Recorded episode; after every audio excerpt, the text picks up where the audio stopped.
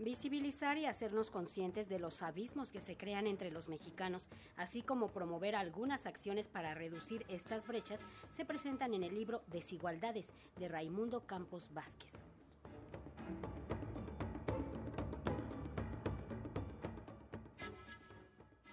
Publicado por la editorial Grano de Sal, el doctor en Economía y profesor e investigador del Colegio de México, Raimundo Campos Vázquez, presenta su más reciente libro Desigualdades el cual es el resultado de una investigación de varios años que parte por la inquietud del autor, quien comenta en entrevista que uno de los hechos detonantes para hablar del tema fue el presenciar durante su adolescencia el levantamiento zapatista, lo cual lo llevó a ser consciente de las diferencias que se tenían y que persisten entre el sur y el norte del país. Así, esta primera llamada de atención para el autor se combinó con su gusto por la economía y el interés en particular por entender el comportamiento humano, el bienestar de las personas, qué determina este y cómo las políticas públicas inciden en ese bienestar entendido de una forma amplia. Escuchemos. Si hablamos de desarrollo incluyente, de progreso, pues quisiéramos que todos salgan adelante, pero especialmente los que más han sido marginados. Pues para lograr eso, pues tenemos que tener políticas públicas diferenciadas para esos grupos porque las necesidades son distintas. Y entonces, esto es también uno de los grandes problemas de desigualdad que discuto en el libro. Si las políticas públicas son tan diferenciadas porque la desigualdad es tan diferente, pues bueno, en términos políticos también causa problemas porque pues tenemos que ponernos de acuerdo sobre esas políticas públicas. Y si una política pública no me beneficia a mí,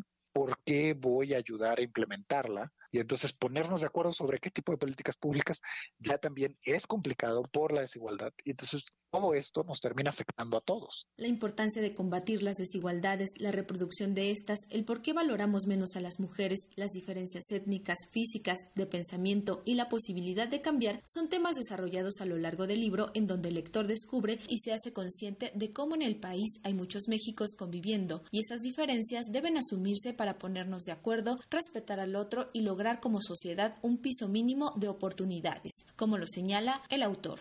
Es claro que a la sociedad mexicana les gustaría vivir en un país más igualitario pues hay diferentes Méxicos con diferentes necesidades. Entonces, pues lo que necesitamos ponernos de acuerdo es cómo podemos lograr un país más igualitario. Y lo que discuto es que pues no es posible que en el sur del país la infraestructura, la calidad de los servicios públicos sea todavía el día de hoy radicalmente distinta a la del norte del país o a la de la Ciudad de México. Estas diferencias en infraestructura y en calidad de servicios públicos es algo que no hemos podido cerrar esa brecha mínimo por 130 años, que es desde donde tenemos datos verificables con los censos de población. El autor manifiesta que parte del objetivo del libro es dar información de resultados científicos a la sociedad mexicana sobre lo que se puede hacer, hablar de las consecuencias por no emprender acciones, concientizarnos de cómo mejorar la situación en la que estamos y por qué nos beneficia un país más igualitario. Escuchemos. Bueno, en términos regionales, esto puede ocasionar presiones muy fuertes